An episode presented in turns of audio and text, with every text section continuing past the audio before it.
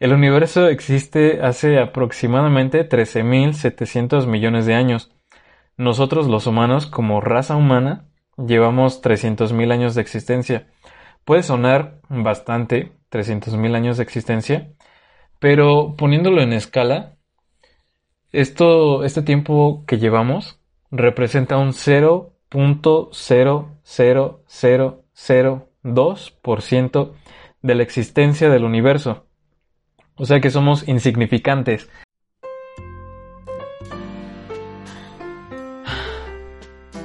Hola querido ser, bienvenido a Una historia, otras historias.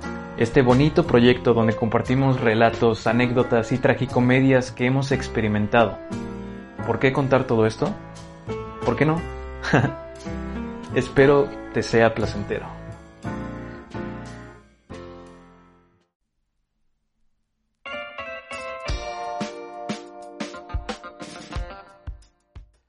¿No te ha pasado que llega un pequeño momento en tu vida, solo un pequeño momento, en donde todo parece estar en orden, donde todo parece estar bien, parece que todos los engranajes se encajaron de una manera tan perfecta, tan suave y que todo está avanzando tan bonito? En ese momento te sientes tan bien contigo mismo, te amas, tienes tu entorno familiar o tu entorno de tus seres queridos donde te estés desenvolviendo con todos los que convives están bien, ellos están bien, están bien contigo, tú estás en paz contigo mismo, económicamente te está yendo bien, pero llega el madrazo de pronto. ya sea que te chocan el automóvil, ya sea que te despidan, ya sea que surge una pandemia global que no puedes controlar y arruina absolutamente tus planes. A mí, por ejemplo, me pasaba muy seguido que me enfermaba de gripa o me daba una infección de garganta y pensaba, ¿cómo no disfruté de la vida cuando no estaba enfermo? ¿Cómo no respiraba? ¿Cómo no hacía...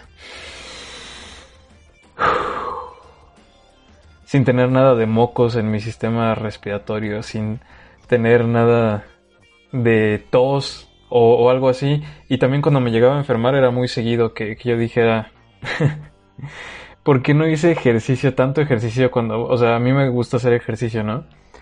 Entonces yo decía, ¿por qué no aproveché para hacer todo lo que podía, todo lo que, lo que estaba a mi alcance cuando, cuando físicamente podía, cuando tenía la salud? Y, y es que cuando llegan estos momentos difíciles es cuando más reflexionamos, a mi parecer, creo que es cuando más reflexionamos todo lo bueno que teníamos y todas las posibilidades, posibilidades que teníamos. Porque no digo que seamos perfectos y que siempre tengamos todo, tampoco estoy diciendo que siempre estemos súper jodidos, pero siempre tenemos un, no sé, siempre tenemos un rango para jugar con nuestras posibilidades, siempre podemos hacer algo. Y creo que no lo valoramos, como ya lo comentaba, hasta que lo perdemos. Y pues bueno, estoy contando todo esto porque justamente hasta hace poco todo iba perfectamente bien en mi vida. Todo iba marchando. Eh, los negocios que estoy haciendo iban de maravilla. Me estaba sintiendo muy identificado con la persona que me estaba construyendo. Y de pronto una eventualidad se atravesó y me tiró Dejé de ser productivo y de hacer las cosas que me gustaban como por una semana completa. Aproximadamente. Y todavía en lo que me reincorporaba a, mis actividades de, de nuevo, ¿no? A mis actividades diarias. Tal vez una semana no puede sonar mucho, pero si no estás haciendo nada y si solamente estás teniendo como pensamientos ni siquiera negativos, ni siquiera tienen que, que, ser como esos pensamientos negativos, pero si estás teniendo pensamientos recurrentes en lo malo que te está pasando o, o pensar que por qué me tuvo que pasar esto a mí, por qué tuvo que ser de esta manera, pues ahí es cuando se empiezan a complicar un poco las cosas. Y, y puedes tal vez entrar en un círculo, en un círculo vicioso, en un ciclo del que ya no puedas salir o que te tardes mucho tiempo en salir. Entonces creo que es importante sí darnos este tiempo tal vez de reflexión o de asimilación de las cosas por las que estamos atravesando, pero tener presentes que son solo momentáneas. y ser un poco tramposos cuando nos conviene decir que las cosas son momentáneas. cuando estamos atravesando malos momentos, como ya lo decíamos estoicamente, por ejemplo, pues aceptar que son momentáneos y que no va a durar para siempre. No hay mal que dure para siempre. Entonces, engañarnos tal vez un poco en ese sentido. Y disfrutar al máximo los buenos momentos. A mí me llegaron a preguntar, ya después cómo estaba, cómo me sentía. Y sí, yo, yo llegué a decir algo así como, pues bien, fíjate, fíjate que estoy bien, pero me sentí un poco depre. Y, es muy común, creo, por lo menos en mi círculo, es muy común decir que, que por cualquier tristeza que pasamos o cualquier situación difícil, es como muy común decir que estamos depres, ¿no? Que, que, que, tuvimos una depresión o algo así, pero pues no, no, no hay que confundir, yo creo. No es lo mismo pasar por un momento triste o difícil que pasar por una depresión de verdad. Solo quiero hacer como esta aclaración por si tú crees que estás pasando por una depresión de verdad, por una depresión fuerte, pues que busques ayuda porque es la mejor manera. Para eso están los profesionales de la salud, para eso están los profesionales de la psicología, los terapistas, todo. Entonces, yo creo que sí es importante identificar si tienes un problema, ¿no? Los síntomas básicos, por ejemplo, de una depresión, es que en la depresión tú no sabes por qué estás triste, simplemente te sientes mal eh, a comparación de la tristeza, la tristeza la puede ocasionar un fenómeno o un hecho, como ya lo dijimos. Yo estoy atravesando esta, esta tristeza, o bueno, la atravesé porque creo que ahorita ya tuve tiempo de asimilarla, pero tuve tiempo precisamente de pensar en lo que estaba pasando y, esa tristeza se dio precisamente por un hecho en concreto. No fue que apareciera de la nada y no fue que, que se generara espontáneamente.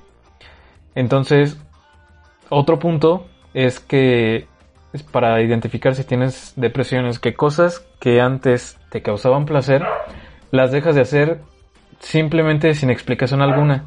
Sin explicación alguna ya te deja de gustar, ya, ya, no, ya no te apasiona lo que te gustaba.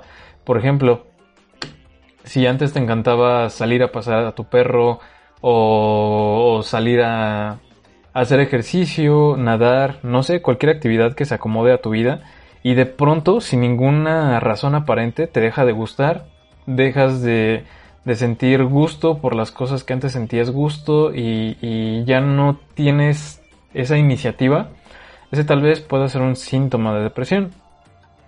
La otra parte, o el otro punto, mejor dicho, es que tiene que ser de forma continua o concurrente eh, estoy hablando de la depresión. Entonces, a comparación de un periodo de tristeza, las personas aquí se van a, un extremo. Eh, y, lo comentaba, por ejemplo, en temas de alimentación.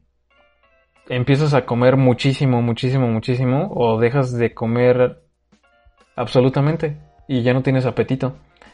Y, y ya no, ya no puedes hacer todos estos procesos de una forma natural.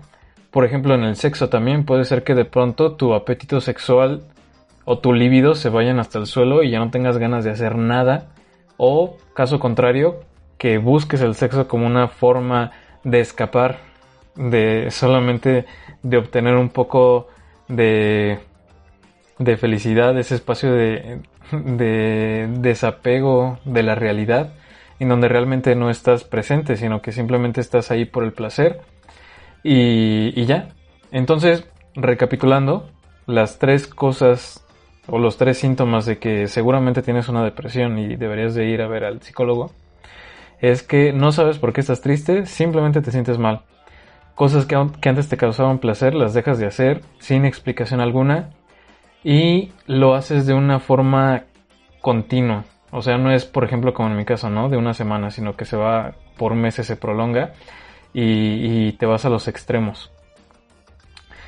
Ahora, ya que dejamos claro esto, quiero decir que yo era de las personas que decía que nunca me iba a pasar nada, o sea, de chiquito, ¿no? Yo decía que nunca me iban a operar, que nunca iba a tener un accidente, que nunca, o sea, sí, ¿no? Nada, nada malo me iba a pasar, porque yo tenía una falsa idea o tenía este, este sesgo cognitivo de que como yo era sano, pues nada malo me podía pasar, como yo me cuidaba, como yo estaba como consciente de las cosas, nada podía pasarme. Y pues claramente no estaba teniendo en cuenta todo el tema de, de los accidentes que de pronto pasan, de eventualidades que, que pues de pronto te tocan y no es porque tengas la culpa, no es porque te lo merecieras, no es por nada de nada, simplemente son cosas que pasan y ya, porque, porque así es la vida. Entonces yo ahora con...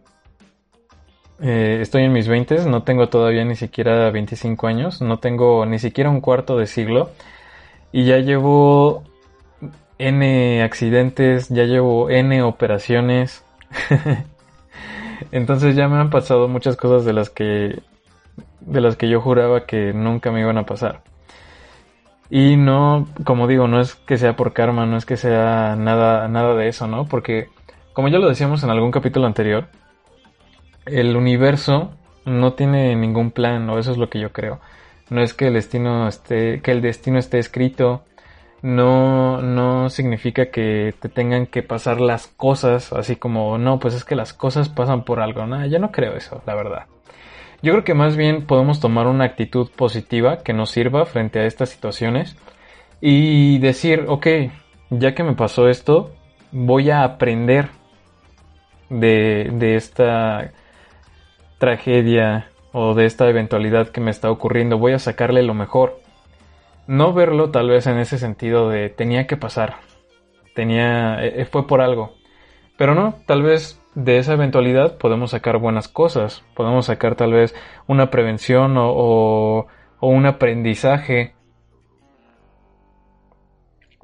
Por ejemplo, si te chocan el automóvil y no tenías seguro y no ibas con el cinturón de seguridad y etcétera, etcétera, pues tal vez para la próxima puedas aprender puedas tomarlo como un aprendizaje de, oye, sé que ahora debo de estar más precavido, sé que ahora debo de tener más cuidado.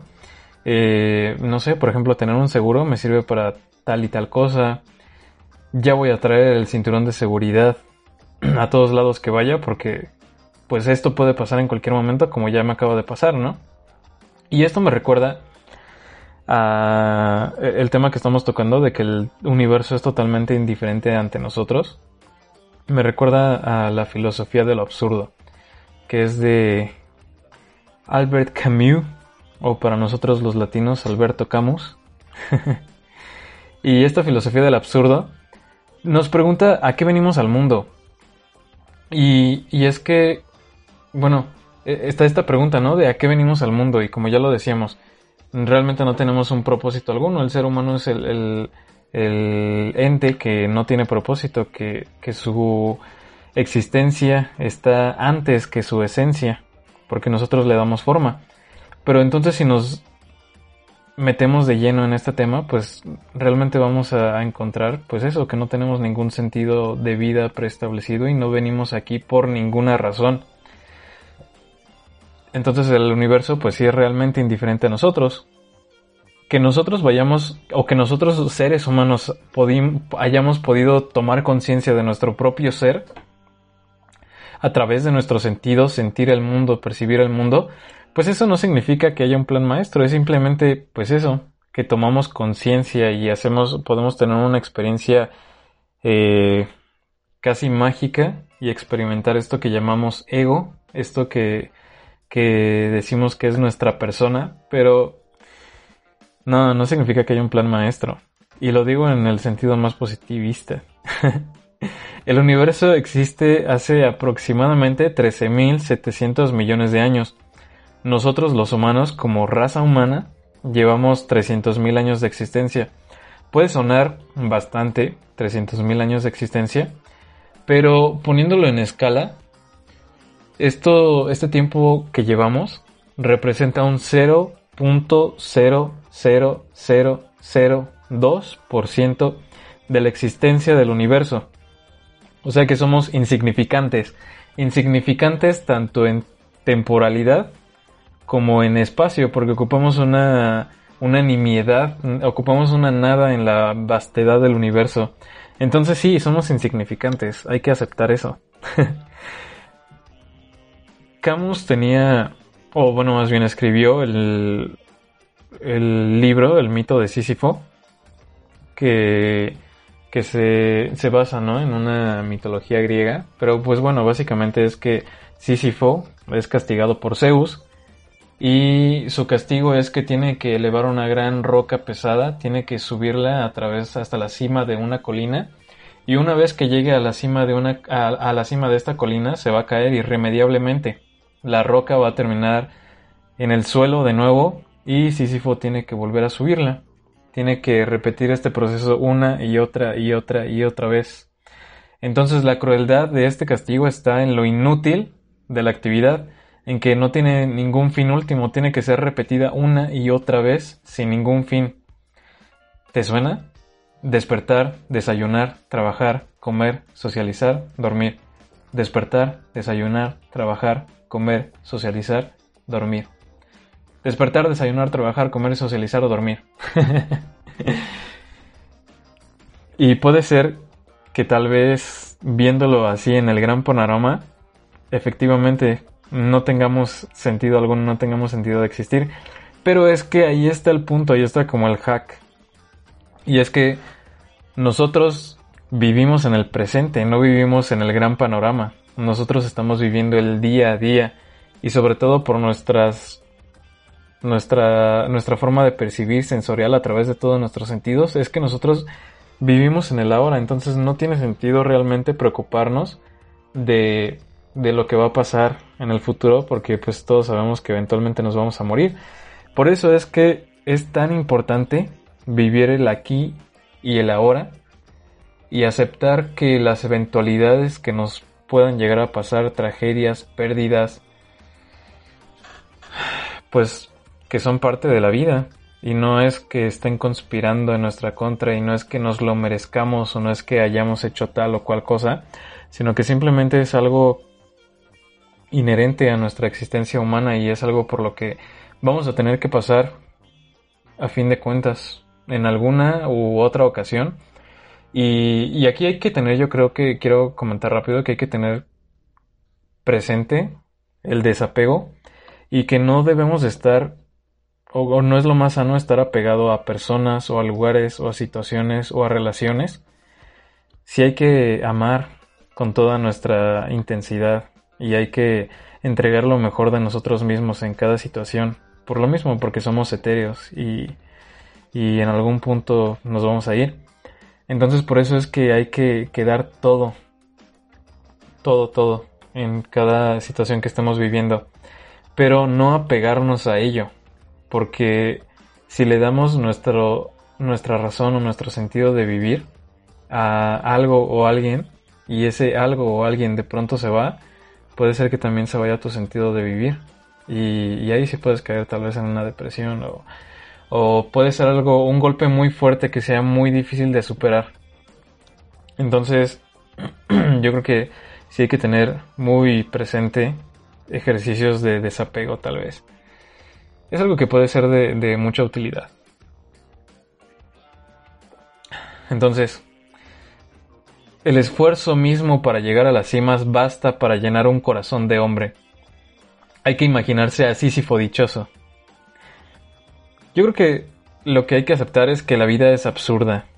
Y entonces, a través de, de aceptar que es absurda, vivirla con mucha pasión, con alegría, hacer arte, amar, amar lo más que se pueda, ser sincero, explorar todas tus capacidades, explotarte al máximo, no quedarte solo encerrado, no quedarte en un solo espacio, en un solo concepto de la vida, explotar todo lo que puedas, vivir en rebelión contra lo absurdo, porque yo creo que eso es lo mayor que podemos hacer como humanos. Ya que, la vida, ya que la vida es absurda, hay que vivir en rebelión contra lo absurdo. No tenía planeado meter este poema, pero ahora que estoy tocando todo este tema, me lo recordó.